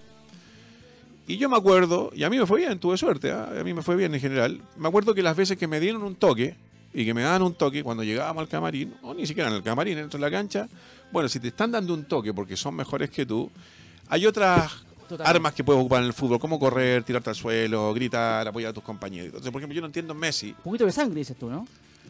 Claro, yo no voy a. Sí, no, no, claro, no, pero yo, otra yo. faceta futbolística, yo, ni siquiera sangre, sangre. sangre, eh, sí. puedes, puedes correr, eh, Claro. te puedes tirar al suelo, puedes ir a cubrir una pelota en un córner, Totalmente. puedes gritar a tus compañeros, qué sé yo. todo. Totalmente. No tienes para qué agachar la cabeza. Yo si no llevas el entiendo. gafete, digamos, ¿ya? En Messi. Bueno, en Nico Castillo no entiendo cuando un goleador, que el que hace goles hoy vive los goles, y no le están saliendo los goles porque no le salió gol la semana pasada, esta semana, a mitad de semana, ya llevo dos meses de sequía. Como buscar nuevas Sí. estrategias Empieza, para... empieza a mostrar otras cosas, Claro. po, date una Mira, puta, trata de desbordar. Pensaste, que iba, claro. pensaste que iba a criticar a Messi. lo No, no, porque, no, no, no, porque en el fondo le está, está diciendo lo mismo de Messi. po. No, pero Hemos Messi- tenido pero- discusiones con eso, que aquí, Pero aquí Messi aman se- a Messi por sobre los nuestros, eso yo no lo puedo creer. No, y le ganamos el- dos finales, ¿ah? No. Pero ya, más allá, más allá de eso, Colorado, tú Colorado, No, quería, hacerte una, una Dime, consulta dime, dime. porque hace un tiempo atrás cuando fue el- en la gira de rueda la gira de rueda por Europa eh, se criticaba mucho la, la citación a Nicolás Castillo ya que era mucha la falta de gol que él tenía. Ya que en esos tiempos eh, en un periodo Felipe Mora fue el, un delantero que en México tuvo buena presencia mucho más que la de Castillo. Entonces y hubo, hubo citaciones pero no, no lo pescaron mucho en, en Chile. ¿Cómo, ¿Cómo lo ves tú, ya que sigues bastante la Liga Mexicana? Y en comparación a esos dos jugadores, Felipe Mora, que para mí es muchísimo más que Castillo, y si le das tiempo y espacio, podría ser una gran alternativa en la selección. Sí, he visto a Felipe Mora, eh, lo conozco, él, él venía de la U, ¿no? Él venía de la U, se fue al Cruz Azul. De allá. Audax a la U y de la. U a- Acá se fue como goleador y campeón de la U. Como- Bueno, mira, en el fútbol, de nuevo, esta es mi perspectiva. Yo no, Sí, no no, soy ahora- dueño de absolutamente nada. Yo, Todos eh, tenemos eh, nuestra propia Todos tenemos una opinión nomás. Eh, El fútbol, insisto, hay ciertas posiciones que son relevantes, el resto son importantes. Sí, Y las posiciones relevantes son el que ataja, el que defiende, el que arma y el que hace los goles. la columna. La columna vertebral. Eh, para mí, un número 9, un centro delantero, eh, es el jugador más importante del equipo por la sencilla razón que queremos ganar y para ganar tenemos que hacer goles. No queremos empatar a cero, mínimo necesitamos un gol, alguien tiene que hacer el gol allá arriba. El jugador más importante. Al mismo tiempo, al ser el más importante, la más difícil. Es la más complicada. Te marcan dos, eh, no tocas nunca la pelota, depende cómo te la den, juegas sin pelota todo el partido. O de espalda. Es una posición. Y la que tienes, tienes que mandar Bastante jodida. Y vas a tener uno o dos y vas a tener que mandar a guardar. Entonces es muy, muy, muy difícil. Eh, al mismo tiempo, por lo mismo, también ganan dos millones más que el resto, tres millones más que el resto. central, se, va, se va compensando. Sí, El asunto se va compensando. Se va compensando. Ningún equipo, creo yo, de fútbol, eh, a menos que tengas al Barcelona, de Xavi, Aniesta, Messi, todos los chiquititos que te, pintaban la cara. Eh, pero todos los otros equipos que son más o menos normales y no tienen un nuevo goleador. Pero no un nuevo goleador porque hago goles, porque- no, un nuevo goleador que te, que te di, que te haga goles, que te gane partidos, que te gane campeonatos, como lo hizo Iván Zamorano con el Real Madrid, como lo hacía Salas en la época que La Lazio. en la Lazio, en River, eh, como lo hace Cristiano Ronaldo en el 9. El resto de los números 9 son todos, da, da- da lo mismo si es Mora, si es Pedro, si es Juan, si es Diego, todo. Cualquiera podría cumplir una función dentro de un esquema. Si no tienes un jugador que te esté. En, en el fútbol hay varias, hay varias etapas. Jugar, la primera. Jugar bien, que es importante la segunda. Ganar, que ya es otro deporte. y luego dominar. Que es lo que ya hace Ronaldo, Messi, son jugadores que dominan.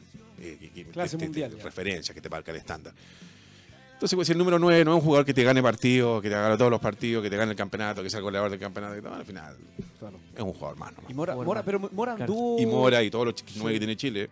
Son, claro, sí. ¿Solamente Vargas cumpliría esa función hoy en día en Chile?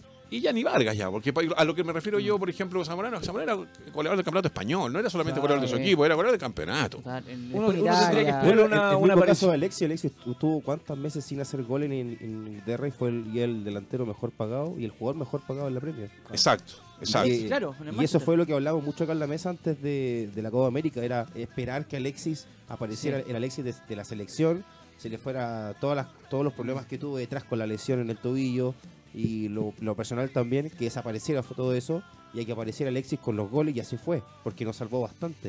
Es Pero a- afuera no, afuera no, no muestran mucho el caso de Vargas eh, y el de Alexis, que fue... Yo creo que hay que, cortito, hay que escarbar un poco. no- Yo creo que hay algo muy de idiosincrasia en todo lo que nos pasa a los jugadores. Yo creo que hay algo del chileno, como coperos. No, nosotros vamos a jugar en la copa y vamos por el primer lugar y si no, Sí, no yo lo- importa, lo, entramos que- a pelear. Lo que yo digo es que hay que rescatar lo nuestro, tenemos que ver en nuestros jugadores las capacidades físicas, las capacidades técnicas y en base a eso armar equipo. Nosotros no podemos jugar dos, con dos líneas de cuatro, esperar todo atrás porque siempre nos ganaron jugando así y salir a 200 kilómetros por hora con. Valencia, con Jefferson Montero porque no tenemos esos jugadores. Tenemos que jugar por abajo y tener que jugar con la pelota. De Eso es lo que yo defiendo a muerte por más y hemos tenido discusiones como Bueno, entonces bajo esa perspectiva la salida de Marcelo Díaz te tiene que haber dolido un montón, porque Imagínate- ese sí que jugaba con la pelota. po. Mira, yo creo que la selección campeona de América, la selección dorada, tenía dos pilares fundamentales que era la física y la futbolística. La física la daba Aranguis y Vidal en el medio campo, jugadores extraordinarios de todo el campo. Y la futbolística te la daba Marcelo Díaz de 6 y de enganche Valdivia. O sea, ese, ese triángulo, o sea, ese Rombo. rombo en el medio era extraordinario. Aparte tenías a Isla que sabía pasar, que sabía jugar con Valdivia, sabía jugar, Boseyur muy parecido, y arriba al crack que era Alexi y al 9 que era. es que era futbolísticamente extraordinario. estaban todos muy bien, hasta el arquero jugaba con los si pies. tú le Era quitas la parte futbolística, Valdivia Sí. y eh, Marcelo Díaz, incluso perjudicas a Aranguis y a Vidal porque estás todo el tiempo machacando, machacando y no puedes descansar con la pelota como lo hacías con esos jugadores. Entonces le cambiaste la esencia del juego. eso- y eso es lo que yo peleaba. Y, y lo peleamos decenas de veces, no, que rueda, que rueda. Pero viejo, querámonos un poquito y veamos lo nuestro. Pero es que yo te- eso voy. es que- Porque Rueda entrenó a Honduras y a Ecuador, que tenía jugadores de otro físico. Pero también y estuvo- jugaba de otra forma, eso iba yo. Pero también estuvo Nada en que Colombia que, acá compramos a, Y fracasó, al- no fue al mundial, se quedó fuera. No, no, estoy hablando de Atlético Nacional campeón de Libertadores que Pero- cuando la Libertadores Tomás. cuenta, pero escucha, Pero si un equipo no es lo mismo que una selección. Pero dadas las es que yo quiero culpar a, a Rueda de este no llamado de jugadores talentosos porque no fue culpa de él que no estuviesen, lo dijeron los jugadores. Rueda llamó a Bravo, Bravo no quiso venir. Rueda habló con, habló con Díaz, Díaz quedó como el sapo.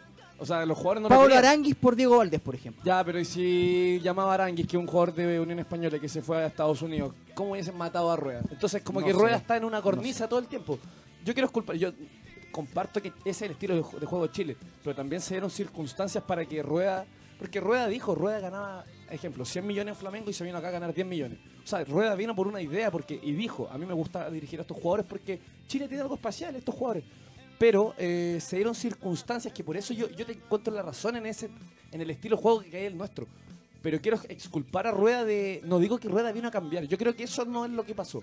Yo creo que Rueda actuó con lo que tenía. Porque si es que no estaba... Bueno, él iba a llamar a Valdivia y Pucho. ¿Quién más estaba? Bueno, la única verdad, Tomás, ¿Quién allá- más? ¿Quién más era? Más allá de la discusión, la única verdad es la realidad. Y él, en el año y medio que estuvo, a la competencia cambió esquemas, posiciones y jugadores. Lógico. Nada más que eso. Lógico. Yo eso se lo doy a Rueda porque que la dictadura de la consecuencia hoy en día es muy difícil cambiar de, de opinión. Y él lo hizo, me parece Y ha extraordinario. demostrado una sapiencia bastante... Y llevó un hizo un poquito más competitivo al equipo. Sí. Eh, Cristian Bozo, te quiero agradecer por la, por la invitación, o sea, por, por- la- por aceptar la invitación de haber estado con nosotros. eh, siempre es rico hablar de fútbol y estas cosas que es muy difícil encontrarlo en, televisión, por ejemplo, en otra radio, hablar de la esencia, ¿no? de, lo que, nos gusta. Y yo creo que el, verdadero fútbol chileno, el, el fútbol de los pueblos, creo yo, está en el fútbol amateur.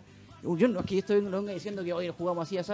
Vayan al fútbol amateur, a la Pintana, Ahí hay buen a. Osorno. Ahí hay buen ¿Cómo, toque. juegan ¿Cómo juegan los, los jugadores chilenos? Sí.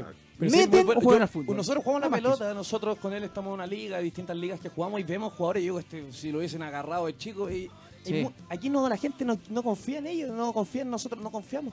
Es como, chicos, en, en los colegios, nadie Qué bueno, lleva que, a los qué bueno jugadores. que te hayas dado, cuen- hayas dado cuenta. no, pero si yo ya, ya acabo de explicar Cristian. lo que pensaba. Lo último, eh, bueno, ¿qué andas haciendo por acá? En, lo- en los estudios de, de radio hoy, ¿no es cierto? Me contaste que andas ahí viendo algunas cositas. ¿Y qué andas a ver proyectos? Si la gente te quiere... Bueno, ando viendo yo, cosas personales, naturalmente. Sí. Vengo a ver a mis hijos acá a Chile. Vengo muy a menudo. Yo sí, eh, he tenido la fortuna de eh, más o menos una o dos veces al año aparecerme por acá. Eh, y ahora además algunos proyectos personales eh, en, en 25 años de co- comentar fútbol. Eh, Hay que cambiar un poquito. De... como todo, como todo en la vida se van cumpliendo etapas y Claro, la verdad que yo he sido muy afortunado de, de- de haber tenido todas esas oportunidades. Pero como también ya tengo hijos grandes, digamos, no- no- no, de, de 21 años, de 18 años, hijos que están empezando sus vidas profesionales, universitarias, eh, yo ando viendo eh, proyectos eh, personales que tienen más que ver un poco con, con el transmitir eh, con eh, conceptos, con, con ayudar a mejorar un poco eh, lo que tenemos, que es muy bueno a nivel comunicacional, a, ni- a nivel organizacional. Eh, y una de las cosas que conversaba hoy día con, con, eh, Con Dani. con Dani es que yo me doy cuenta, ya habiendo trabajado en todas estas cadenas, de que desafortunadamente las transmisiones de los eventos deportivos eh, por lo general son un desorden tremendo. Desde el director hasta los rostros, todo el mundo, cada uno juega su propio partido. Ah, perfecto, ya, ya, ya. hay, hay todo un rollo ahí que la gente no sabe, que, eh, que yo que estaba adentro lo, lo he tenido que vivir. Entonces, eh, les dejo un poquito como una anécdota para entender. Este, yo yo eh, comenté mucho la Liga Premier y me identifiqué mucho con el Manchester United de Sir Alex Ferguson. Perfecto. Y Sir Alex Ferguson, eh, uno de los pocos entrenadores que yo he visto en mi vida, eh, lo veía siempre, minutos 70, 75, aparecía Solskjaer, Nicky Butt y cualquier otro, y hacía los tres cambios de uno y sacaba a Scholes, a Beckham y a cualquier.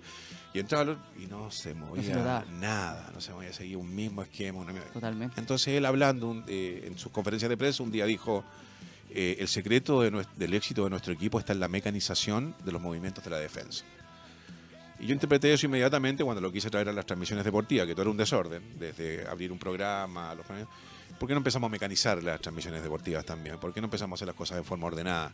¿Por qué no hacemos una, una previa hablando de lo pertinente a una previa? Porque Sí. durante el partido, en vez de hablar de cuántos millones vale este, y le pegó mal con la izquierda, ¿por qué no hablamos de que le está pegando mal con la zurda, que es lo que está... Claro. Entonces, eh, a través de los años ya, muchos años, eh, he logrado poner junto una, un proyecto, una historia que si en alguna parte me dan un poquito de Ah, bola, Perfecto, ya, ya, ya. eh, ojalá en- al final, muchachos, ustedes que están más jóvenes van a entender que, o sea, no sé si lo van a entender, ojalá que tengan mejores ideas. Yo terminé entendiendo que la vida, que lo- el, el único propósito que, que uno tiene es tratar de dejarlo un poquito mejor que como lo encontró. Totalmente. Entonces yo tengo dos niños atrás que, bueno, son niños, son muchachos grandes, Sí. que aparte ahora cuando ya los miro y los veo, ya no veo niños, pues ya veo muchachos Claro. grandes que me contestan, que, que saben más que uno y todo. Entonces, bueno, yo estoy tratando de, de tra- transmitir toda mi vida, o sea, hablé toda mi vida. Ahora quiero transmitir. Me quiero tratar de Dejar ahí un legado, ¿no? Lo importante. Tratar de ayudar a ordenar eh, un poquito si es un legado, que sea un legado. Entonces hacemos un llamado a Nakazone, ¿no? Que está en cargo del CDF ahora el tema de, de la edición. Bueno, aquí tenemos un hombre con experiencia, un hombre que ha estado decenas, bueno, no, así, ya, para exagerar tanto, estuvo muchos años, bueno, decenas de años, ¿no? En, ¿Qué es una Eh, en- ¿dónde? en ¿A qué te Norteamérica, Eh, viviendo fuera. veintitantos años. 20 años, ya son Eh, más de, más de dos décadas jugando afuera, eh, viviendo afuera y viendo los medios de comunicación que obviamente son mucho más desarrollados tanto en desde lo editorial y también tanto en lo, en lo tecnológico. Así que experiencia hay. Cristian, te quiero agradecer por esta por estos minutos, ya casi más de 35 minutos de charla. Sí, muchas La verdad que gracias. estuvo entretenido y ojalá que te haya gustado. ¿ah? No, de todas maneras, muchas gracias, no, muy entretenido. Muchas gracias y les deseo toda la suerte del mundo y a tirar para arriba, no, Muchas a, gracias. a seguir luchando, si eso se trata. Dale, dale. se trata. Vamos a una pausa y ya volvemos, muchachos. Volvemos entonces eh, con el tercer bloque del hoy Deportes al aire. eh, de, bueno, se nos ha pasado rapidísimo el programa de hoy. Eh, hablamos de Copa Chile, tuvimos la, la ilustre visita de Cristian Bozo, este periodista chileno internacional. Hablamos de, de fútbol local, de identidad, idiosincrasia, ah, aunque no te guste tanto Tomás, eh, de Te rueda. Te voy a eh, matar, te voy a matar. de la selección y hoy, bueno, tenemos otro invitado, ¿no es cierto? Otro invitado estelar el día de hoy. Hablo de Rickson Casanova, él es entrenador, ah, ojo, entrenador de las divisiones inferiores de Provincial Osorno. Em, eh, ¿por, qué? ¿Por qué hablamos con él? Porque bueno, hay un campeonato que se está jugando acá en Santiago. Él llega el día de mañana acá a la capital de, de nuestro país y lo quisimos llamar, ¿no es cierto? Porque queremos hablar de, de- para informar un poquito a la gente de qué se trata este, este campeonato. Nos decía Carli- Carlitos Mato que nos está viendo gente en Centroamérica. ¿Dónde era Colorado? En En Rumania, en Rumania. Rumania, Rumania, Estados Unidos, Estados eh, Unidos, Estados México. México, Guatemala, en todos lados. Así que, Ponguilandia. eh, bueno, por eso lo llamamos a, a Rickson. Eh, te saludo, querido Rickson, ¿cómo estás? Hola, hola. Eh, bien, por acá estamos. Nosotros aún. Estás en Osorno aún, claro. Eh, ¿Cómo te encuentras hoy? ¿Cómo está el tema del agua ya? Rapidito. Eh, Eh, pucha, acá estamos todos afinados, pues, complicados con ese tema, pero esperando que llegue una pronta solución. Al parecer mañana o el miércoles ya debería retomar el agua de forma normal. sí, es verdad. Eh, bueno, decir que Rickson Casanova, él es eh, profesor de las categorías 2013-2014 y, y de un par más de Provincial Osorno. Él es una persona que lleva cuatro años trabajando en esta en estas instancias, ¿no es cierto? En, divis- en- en cadetes, como se llamaba antes. Yo debo decir que fue mi compañero de curso desde kinder a, a- a cuarto medio y doy fe de que fue un jugador extraordinario. ¿ah? Como Así- usted. No, no, no yo, no, yo jamás he hablado de, de lo mío, pero fue un jugador extraordinario, así que doy fe de que él sabe de fútbol. ¿ah? Ya, así perfecto. que para Muchas mí eso es, fundamental. Rickson, rápidamente, porque no- nos pilla un poco el tiempo, cuéntanos eh, de qué se trata este campeonato, ¿no es cierto? ¿Con cuántos chicos vienes tú allá de, Osorno y, aquí, no, aquí nos vamos a, a tener de aquí a, a lo que venga esta semana? Bueno, este campeonato, eh, la verdad es que esta categoría 2010 ya lo estaba buscando desde el año pasado. Se dio la oportunidad este año de que podamos eh, eh, ir a participar.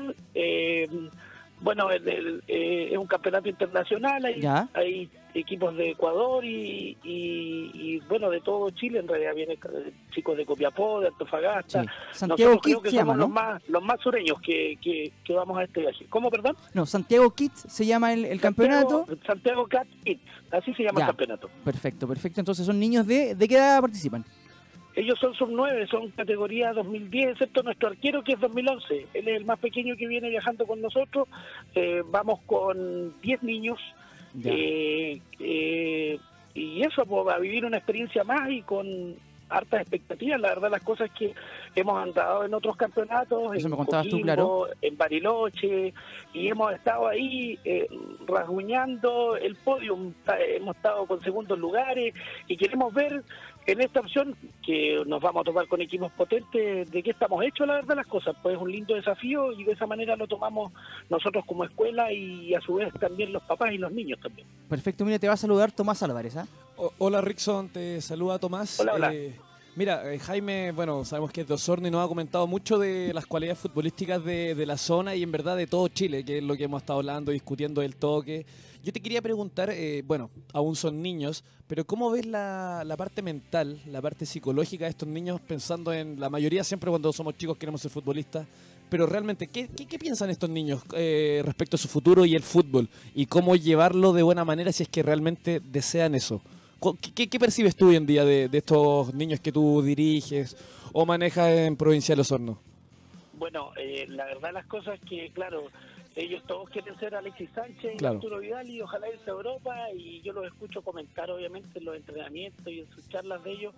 eh, sueñan bastante y es bueno, es bueno en ese sentido. Ahora, nosotros como escuela eh, también hay un arduo trabajo con los papás en la parte psicológica y, y también con los niños, en el sentido de que ellos también, o sea, aterricemos un poquito, está bien Claro. soñar, eh, pero que no se pierda el foco de que esto es eh, un tema netamente formativo. Nosotros a este campeonato, si bien es cierto, siempre uno opta por querer hacer lo mejor posible y ojalá llegar al título, pero pero aquí más que nada venimos a vivir una experiencia, a codearnos con equipos potentes como lo es de Universidad de Chile, Católica, eh, y más que nada adquirir experiencia. Eh, yo soy un convencido y la escuela, la institución también de que de que a través del fútbol podéis lograr muchas cosas pues, que son transversales, no solamente en la parte deportiva, sino que en la parte valórica y en la parte integral del jugador Me- y de la persona más que nada. Me- Y ellos lo tienen claro, ellos vienen a disfrutar, todavía ellos juegan, lo pasan bien, son niños, tienen nueve años, así que eh, nosotros tratamos de nunca perder el foco en ese sentido, de que ellos disfruten de este tema del fútbol y ah, obviamente se creen este tipo de redes, conozcan gente, conozcan estadios, conozcan distintas canchas, experiencias, etcétera. Me parece, yo creo que como, bueno, lo decía Carlos Vilardo de las inferiores en sus mejores tiempos como entrenador, de que no se le podía exigir resultados a niños en su formación. Sí, ¿Bilardo decía eso? Sí, Búscalo, te lo voy a mandar. Sí, era raro, era raro, era raro eso. Eh, pero sí exigirle estos valores que sí se le tienen que impregnar a los niños, como decía Rickson, eh, hacerlos entender de que esto no es un mundo de fantasía, de que pueden pasar cosas negativas que no todos van a llegar. Entonces me parece que el- es el mensaje. Siente acá No estos te, valores no te de que... escucho muy bien, no te escucho muy bien. Sí, ¿se escucha ahí? Ahí te, ¿Me escuchas? ¿Escuchas Rickson ahí no? Ahí sí, ahí sí. Mira, eh, no más que nada del traspaso de valores, eso para mí es fundamental y, y la competencia que queda a un segundo plano. Yo creo que el- ahí se pueden generar reales competidores Sí. con los valores que ustedes como entrenadores les puedan entregar. Así que me parece correcto lo, lo que te escucho y ojalá siga así allá en Osorno, Rickson. Sí, to- totalmente. Y, y tomar en cuenta también que eh, tanto en las escuelas de fútbol como los equipos profesionales no son, o sea, so- siempre son los mínimos los que llegan a jugar en primera, ¿no? Eso hay que tenerlo claro. Y si es que uno o dos, así. Y seguramente Rickson eso lo tiene claro. Eh, Colorado, ¿tien- ¿tienes alguna pregunta? Sí, eh, Raimu- te saluda Raimundo Romero. Rickson. Aquí el Colorado Raimundo, eh, Rickson quería consultarte el tema de lo que también te preguntaba Tomás. Eh, todos los niños quieren ser Cristiano Ronaldo, quieren ser Messi, pero no saben, o sea, hay, también hay que enseñarles, ya que son muy pequeños, que hay más posiciones también. Está el arquero, está el central, están los laterales. Entonces, eh, ¿cómo se ve eso? Ya que la gran mayoría todos quieren hacer goles y de los 100 niños pueden haber 90 delanteros y un arquero. Entonces, eh, ¿cómo se trata de eso de, con los niños? Repíteme por favor porque no, te escucho súper mal, la verdad las cosas. Eh, a ver si te, te te puedes mover un poquito de repente, eso puede ser o no. Sí, a lo mejor soy yo. Sí. Dame un segundo. No, acá estamos quietos, acá estamos quietos, Rickson, así que no. Ya, ahora sí. A ver, Síntesis, Colorado, síntesis. Rápido. Bueno, lo que pasa es que te comentaba, ¿Aló? muchos niños quieren ser goleadores, quieren ser como Messi, como, Claro. como Alexis, pero no saben que también hay muchas, hay varias posiciones más en el fútbol que no solamente hacer goles, también o funciones. Entonces, ¿cómo, cómo lo ven ustedes con, eso, y contarle a los niños, explicarles, enseñarles que son varias posiciones y que no todos pueden hacer goles? Eh, claro, no, es un trabajo complicado porque, claro, eh, como tú dices, están las posiciones. eh, bueno, eh, gracias a Dios he tenido la fortuna de que con estos niños llevo trabajando prácticamente cuatro años. Entonces, eh, el trabajo psicológico aquí, en cuanto a respetar sus posiciones, en cuanto a que entiendan que no son todos los que tienen, no, no, no todos pueden meter los goles, por ejemplo, hay otros que Claro. les toca otro oficio dentro de la cancha. ¿Me escuchas? Sí, te totalmente, totalmente. Ya, eh, harta charla, harto reunión y también harto trabajo con los papás para que ellos también hagan comprender a los chicos de que de que así es el fútbol, el fútbol es un es un juego colectivo en el cual todos no pueden llevarse la gloria, hay algunos eh, que tienen que defender y otros que tienen que atacar. Eso Total. es básicamente. Totalmente, Rickson. A ver, te hago la- las últimas dos, ¿ah? porque nos, nos, nos pidió, nos pilló el... el, eh, tuvimos ahí tire. un, un pequeño, eh, no, no contratiempo. Espérame un poquito, espérame Sí. un poquito, a ver. ¿Me Ahora sí. Ya. No, te decía que te, te hacía las últimas dos, Rickson. A ver, rápidamente, a ver, primero, eh, vamos con las coordenadas. Me dijimos, me dijimos que el campeonato se llama Santiago Cat Kids, ¿no es cierto? Eh, participan niños de sub, sub 9 eh, y tú vi- llegas mañana con una, con, la dele- con una delegación de 10 niños. En definitiva, eh, ¿cuántos niños eh, llegan dos a, a, a competir al campeonato, ¿no es cierto? ¿Y qué días son y horas para que la gente sepa? ¿Y dónde? ¿Y dónde, claro? Ah, eh, bueno, el, el, el campeonato se juega en el Fortín Cruzado. ¿Ya? Eh, bueno, la, la categoría 2010, que en este momento yo tengo el fixture de ellos nomás porque eh, aquí hay muchos más niños que juegan, entonces cada cual, por acorde con el año de nacimiento, juegan su campeonato aparte. Claro. Nosotros con los 2010 hay 10 equipos inscritos, hay dos grupos de 5 y nosotros comenzamos a jugar el día miércoles 17 eh, a las 10 de la mañana. De hecho, jugamos miércoles, jueves, viernes y sábado eh, a las 10 de la mañana allá en el Fortín. Eso es fútbol. Bueno, y el, el equipo que, que pasa a la final, digamos, es el que juega el día domingo. Rickson, eso es fútbol, ¿cierto? ¿Fútbol 11 o hay alguna disminución por la edad de cantidad de jugadores? ¿Perdón? ¿Es fútbol 11 lo que van a jugar o es No, menos jugadores por la... ¿Cómo? Fútbol 7 juegan los Ah, chicos. fútbol de 7, hecho, perfecto. todas las categorías juegan fútbol 7. Ah, perfecto. Un futbolito en el, mo- en el fondo. Un campeonato de Claro. futbolito. Ah, mira qué buena. Perfecto, entonces eh, repasamos. A ver, eh, Santiago Cat Kids, el eh, campeonato, ¿no es cierto?, para los niños de sub 9. eh, la delegación osornina juega el día, me dijiste, día miércoles, jueves y viernes a la, y sábado a las 10 de la mañana, ¿no es cierto? Todo esto en el Fortín A las 10 Cruzado. de la mañana, correcto. Todo esto en el, Forci- en el, eh, Fortín Cru- eh, Cruzado para que la gente sepa, para que la gente que quiera apoyar al fútbol eh, formativo vaya, vea em, lo que es eh, el esfuerzo de los niños, ¿no? Y en este caso de un equipo que viene del extremo sur que está pasando por momentos terribles en cuanto a, a salud pública. Lo último, Rickson, que te quiero hacer la pregunta, lo último. ¿Me escuchas bien, no? ¿Aló? ¿Aló? ¿Aló? ¿Me escuchas bien? ¿No te escuché la última parte, Jaime? No, te quiero hacer la última pregunta. ¿Me escuchas bien ahí o no? ¿Ya? Sí, mira, eh, nosotros acá hemos hablado latamente, largamente acerca de la idea, idea futbolística, la idiosincrasia del fútbol chileno.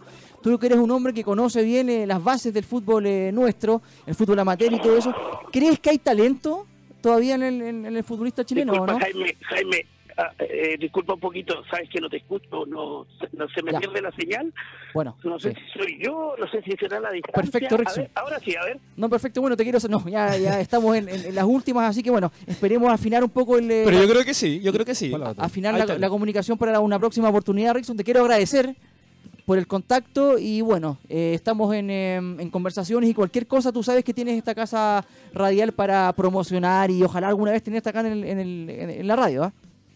Perfecto, mira, no te escucho muy bien, pero Ya. bueno, aprovecho de decir, eh, a modo de despedida también, que, que la gente se acerque al estadio, es un lindo espectáculo para que puedan ir a ver fútbol formativo y lo otro, decirle también a los osorninos que se encuentran radicados en Santiago, así como tú, Jaimito, ¿Sí? eh, eh, que vayan a apoyar a la Furia Taurina, que vayan a ser parte de este espectáculo y, y a disfrutar de esto que es tan lindo como lo es el fútbol. Así que la invitación está para todos, para que vayan a apoyar a Osorno, porque prácticamente los chicos van a representar a su ciudad, no solamente la escuela de fútbol, sino que la ciudad. Así que eh, sería bonito ver otros osorninos metidos allá de hinchas en la barra nuestra.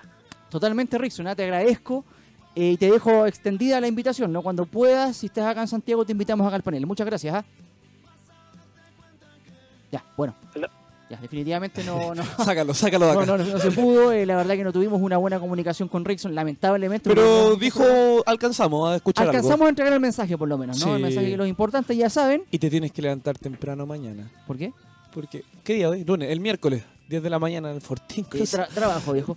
Eh, bueno, veremos lo que, lo que pasa, muchachos. El miércoles final, ojo. Lindo programa, ¿eh?